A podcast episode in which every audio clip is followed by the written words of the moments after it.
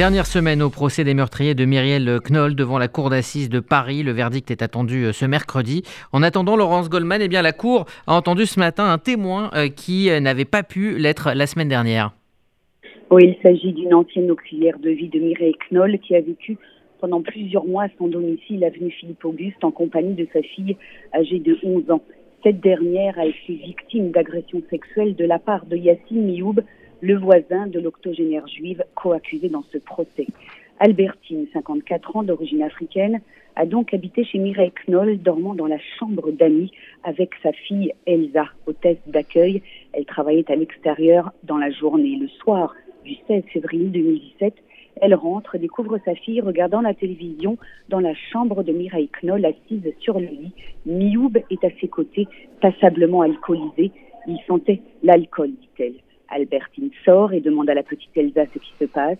La jeune fille lui répond que Mioub avait, et je la cite, mis sa main sur la cuisse de Elsa et quand ma fille a protesté, il a dit Dans mon pays en Algérie, tu aurais été ma femme, je t'aurais épousée.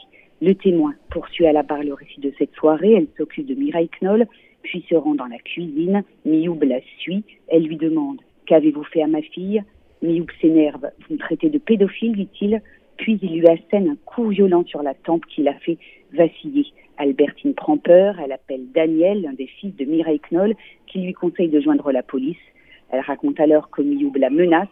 Si vous me dénoncez à la police, je reviendrai et je vous tuerai tous.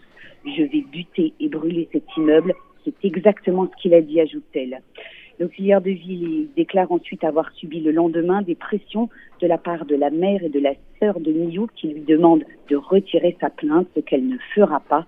Sa fille Elsa, une lycéenne de 16 ans, est ensuite entendue à la barre. Son audition se poursuit encore devant la cour d'assises.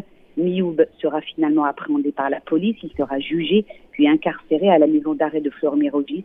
Il en ressort en septembre 2017 avec interdiction de revenir dans cet HLM de l'avenue Philippe-Auguste dans le 11e arrondissement de Paris, une interdiction qu'il ne respectera pas.